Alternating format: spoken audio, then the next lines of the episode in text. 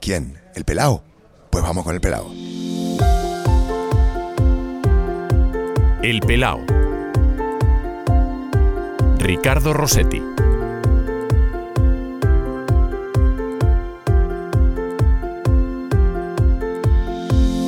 ¿Cuándo te diste cuenta que eras calvo?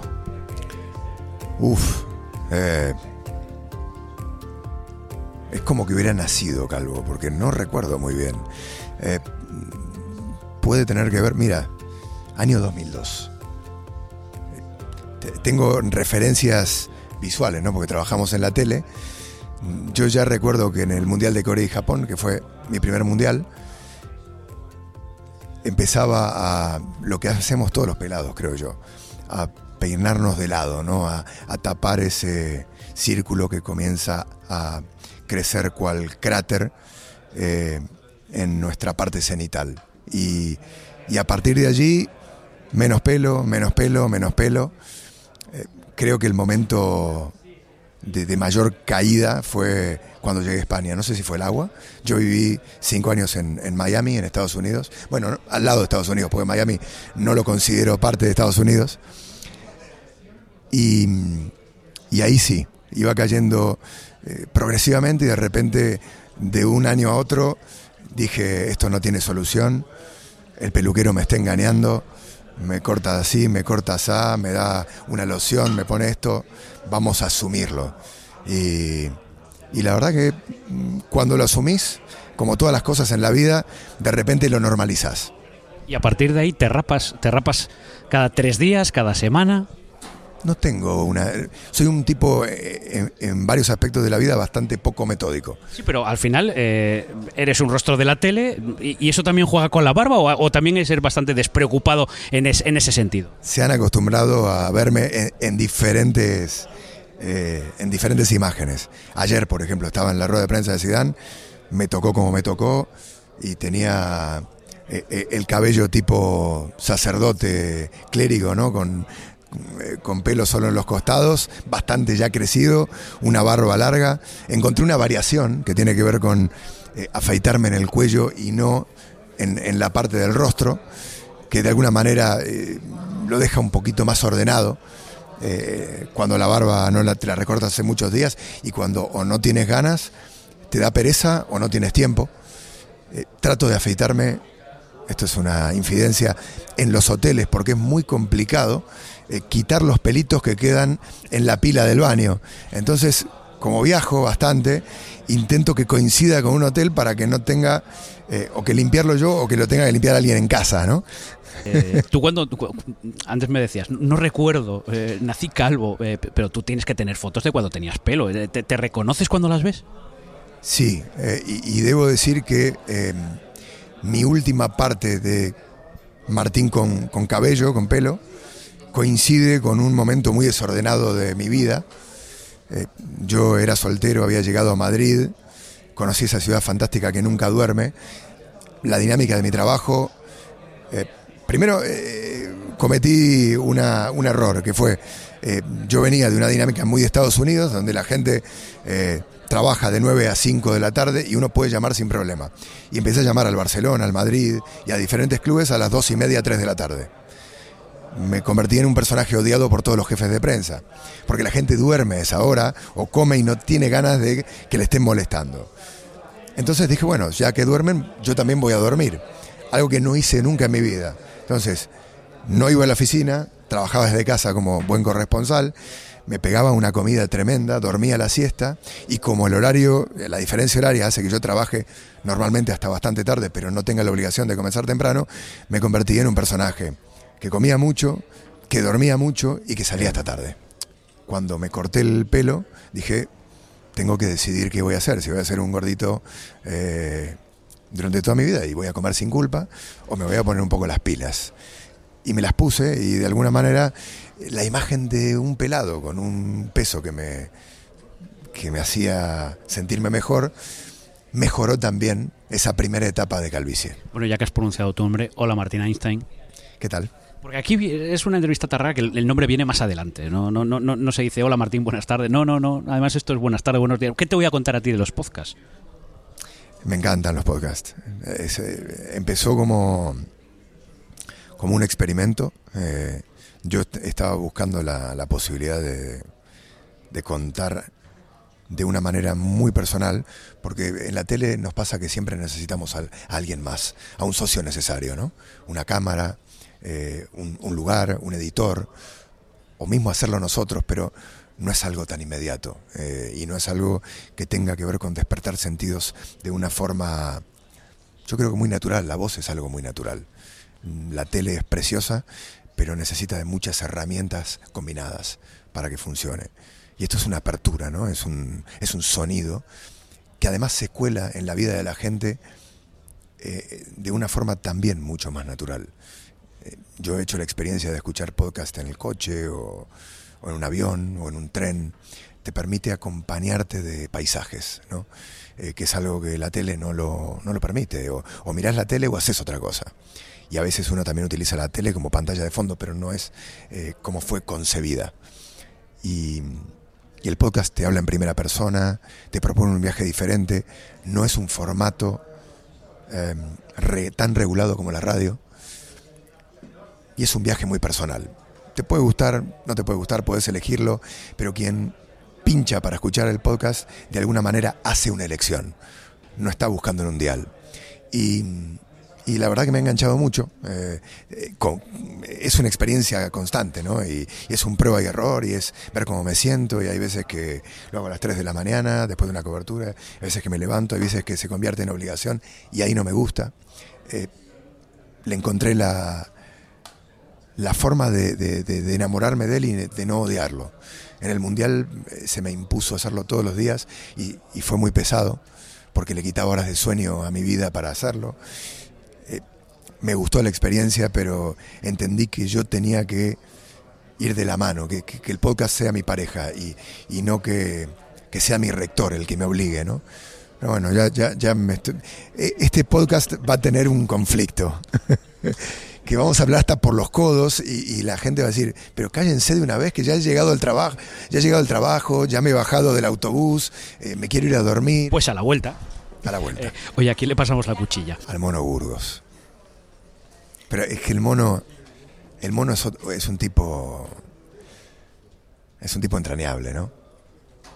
Eh, yo no, no le, no le voy a pasar la cuchilla al mono, la verdad me arrepiento, no. No, digo, me encanta porque es un tipo que, que siempre ha sido fiel a lo que quiere, ¿no? Y a lo que piensa, y a lo que siente. Em, no sé la verdad a quién le pasaría la cuchilla, che. La verdad. No se me ocurre nadie.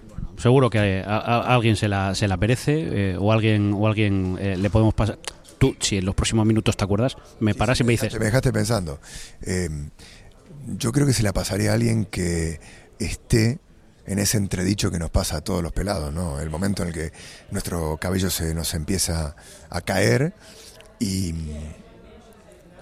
y sabemos que es inminente y que en algún momento tenemos que tomar la decisión y luego nos damos cuenta de los ridículos que nos veíamos cuando no nos pelábamos. Por si alguien no se ha dado cuenta, estamos en. Bueno, a lo mejor puede ser que no se ha dado cuenta. Claro, nosotros vivimos en, en una sala de prensa, el sonido de una sala de prensa, aunque esté tranquila ahora mismo, lo, lo conocemos.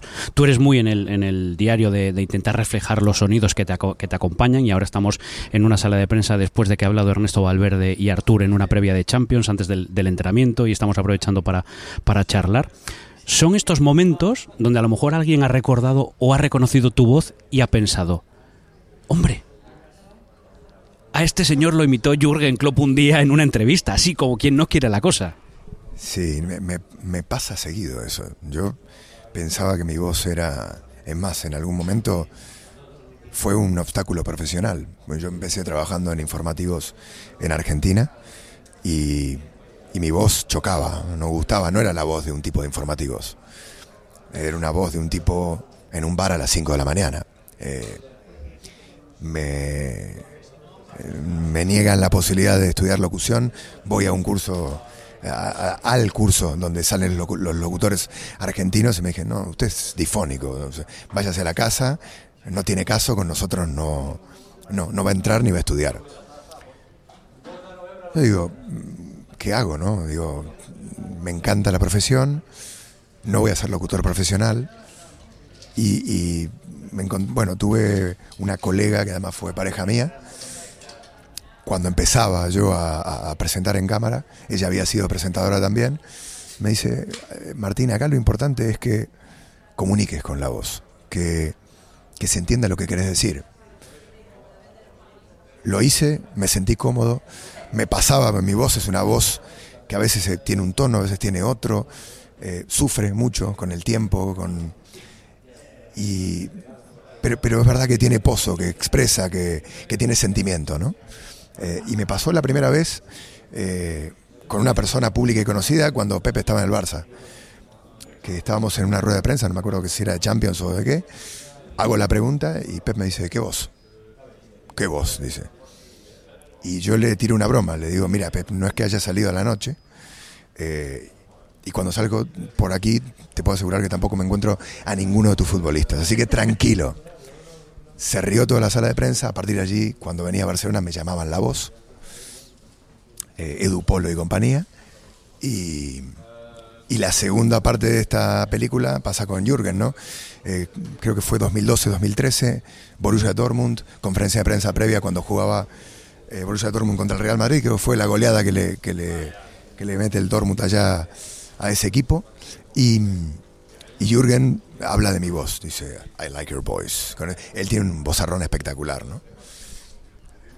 Corte, semifinal eh, de Champions del año pasado en Roma. La UEFA ya había hecho un poco de historia en un clip final con esa, con esa ocurrencia de, de Klopp en aquel entonces. Flash, viene Jürgen eh, y le digo, hello, you, I know your voice. Le digo, do you remember? ¿Tú te acuerdas de hace seis años? Me dice, sí, sí, yo me acuerdo de tu voz. Porque tienes una voz de, de rockero, de rock and roll, que a él le gusta. Y se pone a imitar la voz. Y el tercer acto fue en la final de Kiev, ¿no? En la última pregunta, en donde ya me preguntó, ya, ya fue una entrevista que me hizo él a mí. Me dice, ¿y tu voz? Le digo, no, la tengo desde que nací. Yo me puse a bromear un poquito con él. Eh, y me dice, ¿y tu mamá no se sorprendió cuando naciste con esta voz? Es un tipo muy agradable, pero además es muy inteligente. Porque yo creo que es un tipo que entiende eh, que él, eh, él también tiene que ser un comunicador y empático. Y tiene que construir eh, gente que le siga. Es un líder. Y de alguna manera, con estos guiños, primero nos ablanda. Luego nos sube a su camión. Y después genera empatía a nivel general. Esa sonrisa y esa forma de entrar. También tiene su tono duro, Jürgen Klopp. Abre una tercera vía. Está la vía dura de hombres como Mourinho, como Fanjal. Está la vida más poética, o la vía más poética que la puede encarnizar Pep Guardiola, pero no estaba la tercera vía. Yo creo que Klopp de alguna manera eh, es un poco el término medio, ¿no? Eh, representa al tipo que te quiere ganar para su causa y, y tiene ese poder hipnótico que tienen los dos, que tiene tanto Guardiola como Mourinho. Eh, llevas mucho tiempo en España, ¿no? O sea, ya, ya, o sea, tienes una parte muy importante de tu vida aquí, habiendo estado cinco años en, en Miami y saliendo muy joven de Argentina. Sí, me fui a los 25, tengo 44. Eh, hasta los 30 estuve en Miami y desde los 30 hasta los 44 aquí. Me interesa sobre todo porque uno de tus compañeros, íntimos amigos como Sid Lowe eh, o Filippo Ricci, teníais unas piezas en YouTube que me llamaban siempre mucho la atención, llamadas los corresponsales, que las hacíais en, español y en, y en inglés, pero me llamaba siempre la atención, es decir, el prisma que tiene el periodista de fuera que viene aquí a cómo nos ve a los periodistas que somos de aquí, porque no se ve el fútbol y no se ve el periodismo y no se ve el deporte de igual manera, Martín. No, eh, yo es que no me atrevo a... Te voy a dar mi, mi visión particular, ¿no? Eh, no, no me atrevo a, a decirte, de esta manera los guiris vemos a, a- cómo se ejerce el periodismo en España. Yo creo que atravesamos una etapa en donde podemos encontrar absolutamente de todo. Me preocupa eh, cómo empezamos a perder lugares que nos corresponden, los de los narradores, ¿no? los de los que de alguna manera tenemos la responsabilidad de contar las cosas. Y nos convertimos a veces, por nuestra culpa, eh, y hablo de forma general, en, en animadores y no en, en narradores. Lo del otro día de Sergio, de Sergio Ramos, haciéndose una autoentrevista es una alarma. Es una alarma a nuestra profesión. Eh, que un futbolista, y no digo Sergio, digo en general, entienda que él puede ficcionar una entrevista, porque ese es el rol que nosotros hacemos, es peligroso. Recuerdo de no hace mucho una entrevista de Gerard Piqué, por cambiar, por ejemplo, el nombre del protagonista, lo hizo en la revista Panenka. Eh, que ya no nos necesita los periodistas. Su cuenta de Twitter tiene más seguidores que la del diario Marca, que creo que es la cuenta periodística, en lo que a deporte se refiere, más numerosa. Ellos pueden pensar eso y, y, y hasta puede tener cierta legitimidad. Lo que tenemos nosotros que hacer, y, no digo ellos, nosotros, no, no, se trata de poner a uno en un lado diferente de la acera. Digo nosotros como periodistas para defender el, el lugar que creo que necesitamos, no solo nosotros, necesita la sociedad. La, la, sociedad, toda sociedad necesita que le cuenten las historias, que haya un ángulo, que haya una mirada diferente y una mirada desinteresada, una mirada que busca eh, la información, que busca la profundidad, que busca, que busca el análisis. Eh, lo duro es que lo piensen quienes tienen la, la función de consumir el contenido, eh, que entiendan que da igual que Piqué se haga las preguntas a sí mismo, que Sergio Ramos se haga las preguntas a sí mismo y que no haya un periodista detrás. Eh, esta entrevista, que se va, cualquiera la puede escuchar a partir del, del 1 de abril, bueno, esto va con, con tiempo por delante, pero la estamos grabando tal día como hoy que todavía tenemos una resaca, una importante resaca, diría yo, eh, no, no, literal, eh, no literal, no, literal, de la llegada de Zidane. Lo digo porque eh, prácticamente se ha eh, colapsado el, el, mundo futbolístico, el mundo deportivo mm, con el regreso de, de Zidane, que es uno de, esas, de, esos entrevistados que uno agradece, ¿no? Lo, digo porque, y a mí me ha pasado muchas veces, y seguro que a ti también, el hombre da igual cómo viene, hombre, ha habido días en donde ha venido muy serio, pero daba igual que perdía, el, que perdiese el Madrid, que ganas el Madrid, el tío siempre tenía una sonrisa para responder y para dar su versión de, los hechos que al final, al final lo que se trata o lo que tratamos en esas entrevistas. Sí, bueno, abro un inciso porque en la pregunta anterior eh, me diste la respuesta a lo de a quién le pasamos la cuchilla, Sid Lowe. Sid Lowe, Sid Lowe tiene que asumir que tarde o temprano le va a tocar porque, porque está, está avanzando rápidamente. Entonces, eh, Sid, si me estás escuchando, acá dos pelados te lo dicen claramente. Toma la, da el paso, hermano. No pasa nada. Vas a vivir mejor y más tranquilo. Mira, podemos hacer un derby. Un sportingista con un ovidista. Ah, cerramos el paréntesis. Eh, decía eh, que también le mandamos el saludo para Zillow, que seguro que va a escucharlo. Y eh, yo ya se lo he dicho, en, te doy dos temporadas. No sé si llegará, pero si llego dos temporadas y está aquí. Volvemos al tema, al tema Zidane. Lo digo por el impacto que ha tenido también que vuelva un personaje como Zinedine Zidane, que ya no es lo que fue como futbolista, sino lo que se ha convertido como entrenador y que vuelve como el gran héroe al banquillo del Bernabéu.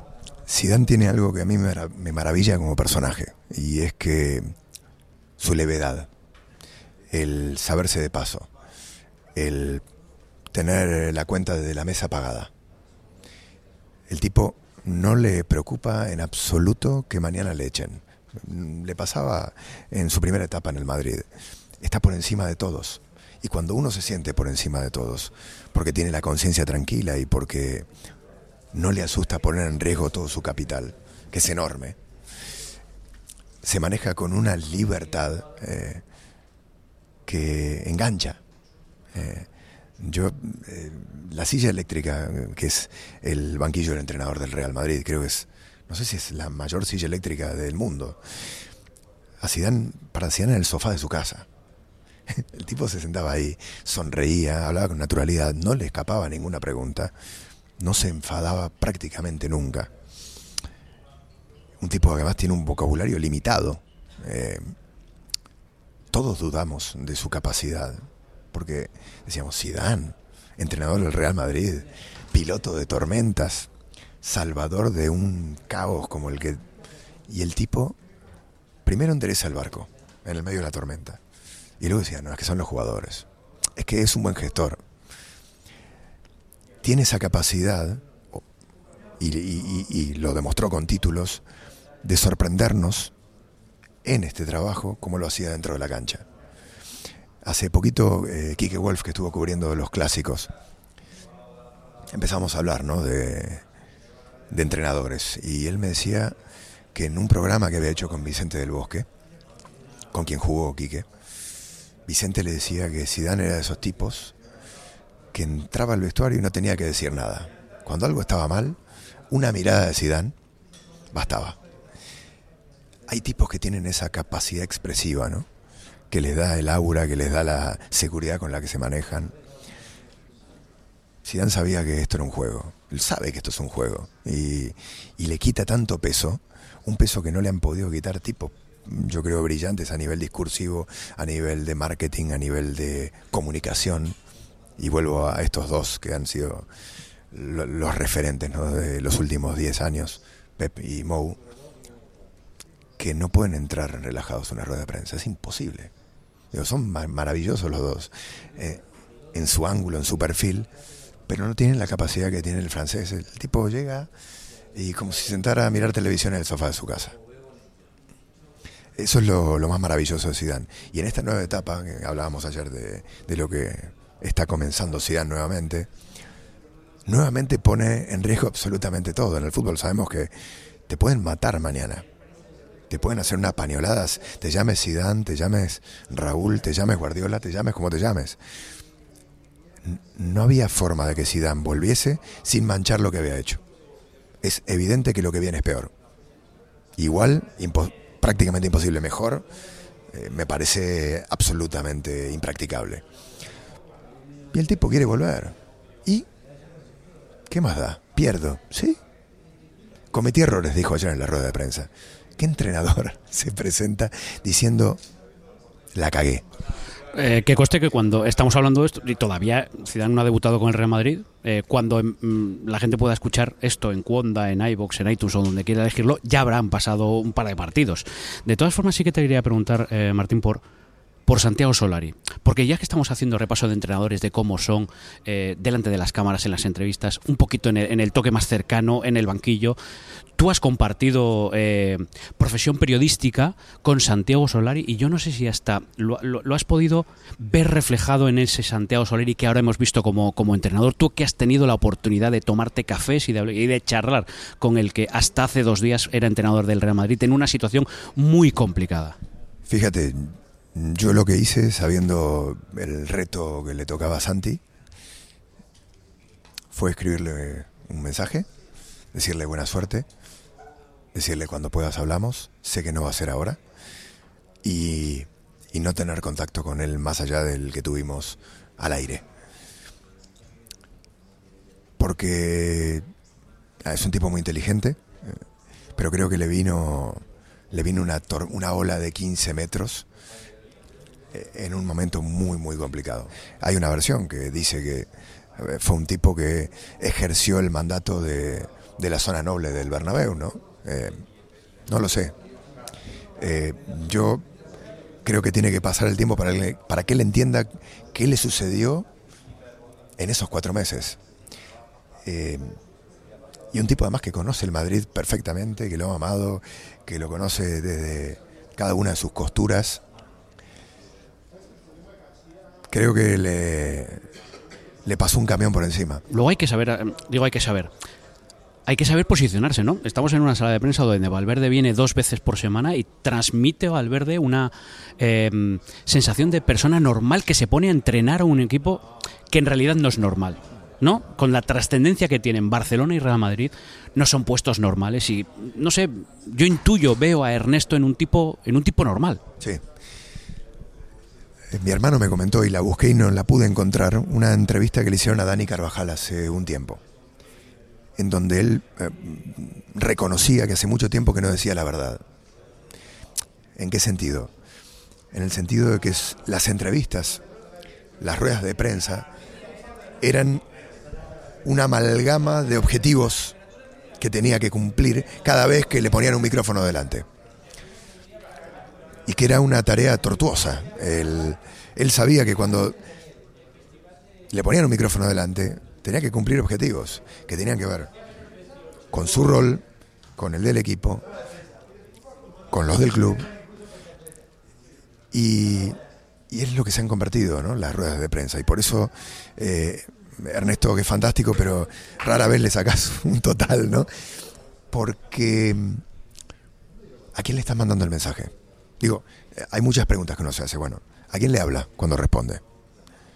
¿Qué está diciendo cuando responde? ¿Le habla a los futbolistas en su vestuario que están esperando que diga algo? ¿Le habla a los aficionados? ¿Le habla a los dirigentes de su club? está mandando un mensaje a el entrenador del equipo rival. Hay, hay tantos destinatarios de quien se sienta en ese lugar. Estoy señalando ahora el, palco donde se sentó Valverde hace apenas algunos minutos, que, es un mensaje muy contaminado eh, y muy poco natural. Eh, y estaría buenísimo hacer un documental sobre cómo funciona esto, ¿no? Eh, cómo el tipo que va a salir a una rueda de prensa tiene una hoja de ruta. Los cojones de Santi Solari, ¿no? En su primera conferencia de prensa. O lo de Julia Roberts, que yo creo que también estuvo maquetado, no lo sé, ¿eh? son elucubraciones mías.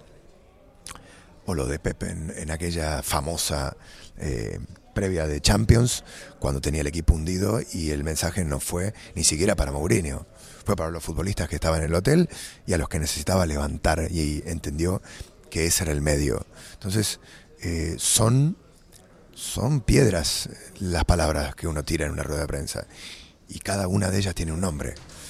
Y es fascinante, ¿no? En lo que se ha convertido una rueda de prensa, en una teatralización, en una ficcionalización de, de una batalla. ¿Tú qué prefieres? ¿Un tipo que te venga amable o un tipo que parece que se enfrenta, no sé, Mourinho, Luis Enrique, que tienen esa imagen para todo el mundo que se ponen enfrente del periodista? Depende, porque eh, tener un tipo a favor de obra eh, te puede funcionar a veces y otras no. Porque el tipo quiere ser políticamente correcto, porque el tipo quiere agradarte a ti y no vaya con la verdad. Digo, que se convierta en una ficcionalización, en algo ficticio, ¿no? En algo que no, que no es verdadero creo que ni uno ni otro tiene que tener verdad. Eh, si, el entrevistado tiene verdad, da igual que se enfade o que sea un tipo cariñoso o, tenga un buen trato contigo. Yo recuerdo una entrevista con Mou cuando estaba en el Madrid. Estábamos haciendo el primer documental de la serie, se llamó en aquel momento La Liga Confidencial, y era la llegada de Mou, 15 minutos de historia de quién era Mourinho y 15 minutos de historia de quién era Pep. Era un programa de ahora sí se van a encontrar. Y mm, recuerdo que fuimos a, Setúbal y estuvimos reconstruyendo la historia de Mourinho antes de hacerle la entrevista, que era un poco la pieza que iba a hacer la gelatina de, todo el reportaje, ¿no? Y hablamos con un tipo que era su biógrafo, o por lo menos decía hacerlo. Y Mourinho era amigo de él de la infancia y no sé qué y tal. Y luego aprendí que no, hay que decirle absolutamente nada al entrevistado antes de que arranque la entrevista. Porque eso le condiciona de alguna manera. Le podés tirar una pista de por dónde vas a ir. Eh, yo ahora me callo, digo, puede ser incómodo el silencio, pero me quedo calladito. O digo cosas que no van a jugar ningún tipo de rol cuando la, la entrevista comience. Y le digo, estuvimos con, no me acuerdo el nombre del, del biógrafo, con tal, con su amigo tal. Ese no es mi amigo, me dijo Mourinho y se cerró. Y yo recuerdo que me encantó eso, porque de alguna manera el tipo mostró sus cartas. Me reí, me sonreí, el tipo se dio cuenta de alguna manera que no había generado temor en mí, y la entrevista fue por un derrotero de picardía todo el tiempo, ¿no? Y de, de segundas lecturas y de buscar el hueco y y Mourinho en el, en, el plano personal, el uno a uno es, es una delicia, ¿no? Porque es un tipo que cambia mucho su registro. Aquí, en una sala de prensa, es uno, es muy arrogante, eh, a veces autoritario, y, en la distancia corta es un seductor. Em, pero me, acordé de esa anécdota, ¿no? De, de, cómo a veces el, enfadar a un tipo sin quererlo te puede funcionar para destrabar eh, ciertas cuestiones. Te quería preguntar, porque además otra de las cosas que sueles hacer en ESPN y que además eh, estas son mucho más elaboradas, te puedes pegar para hacer un documental cuánto tiempo. La película del Mundial. Ahora estás con una cosa de, de, de, Tokio y de los Juegos Olímpicos. Lo que me contabas de la Liga Confidencial. Esto es otra cosa que no tiene nada que ver con el día a día. La autopista del deporte te puede meter en, en- en lugares muy interesantes. Eh, puede ser una herramienta para mejorar la vida de la gente, por ejemplo. Hicimos una historia de unos chicos de la calle en Perú que esnifaban pegamento. En la época de Fujimori los reprimían solo por ser pobres y no tener dónde dormir. Eh, abandonados por sus papás, de familias eh, rotas, de padres alcohólicos, golpeadores, que se juntaban ahí había una señora eh, que decidió darles asilo. Por primero les iba a llevar comida y preocuparse por ellos, luego tenía una casa en un barrio acomodado de Lima y les dijo, vénganse a la casa. Y cuando se dio cuenta tenía 400 chicos viviendo en diferentes ambientes de la casa.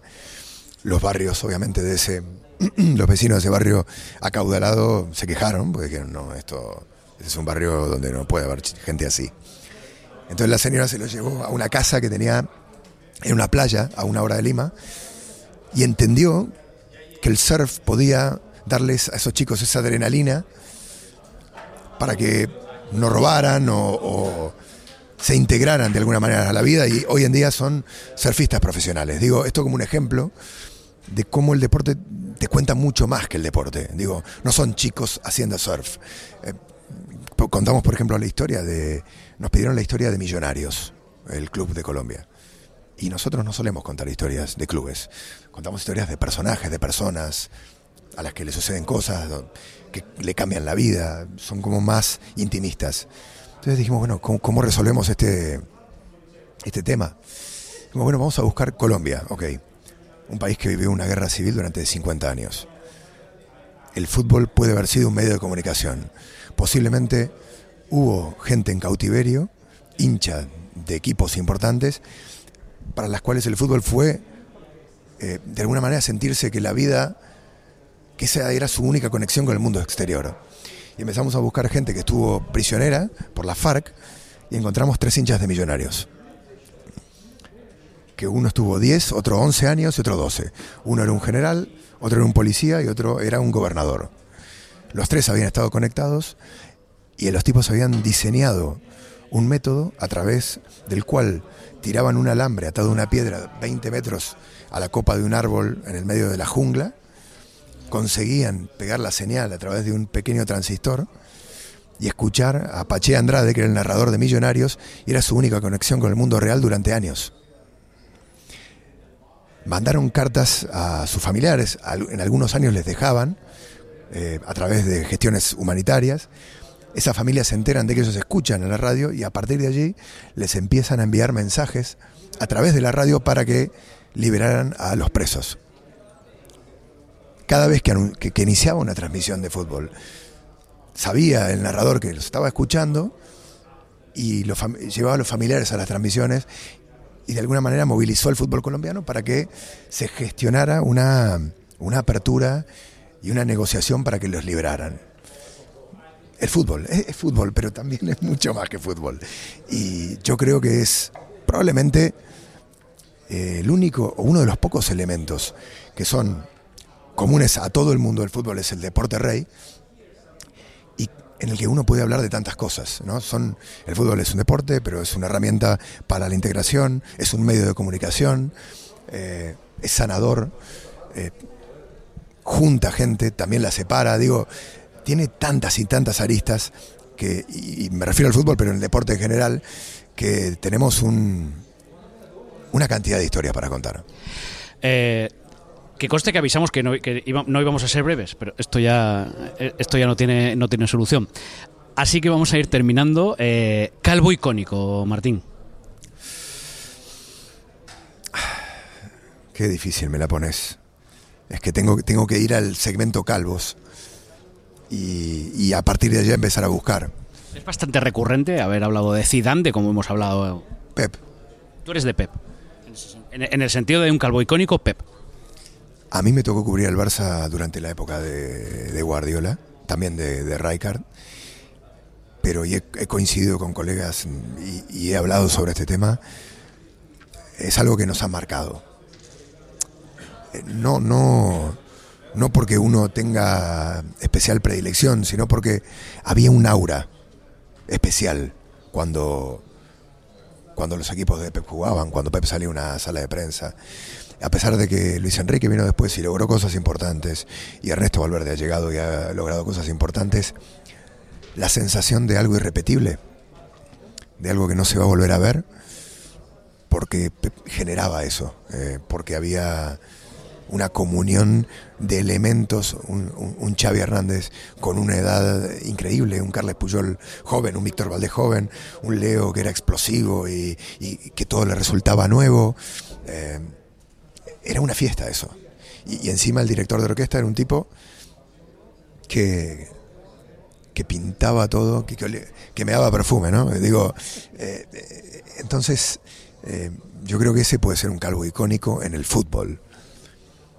Eh, Zidane también. Me parece que, fíjate, si hay dos calvos que han marcado la historia de los clubes más importantes de. Vamos a tirar para casa, ¿no?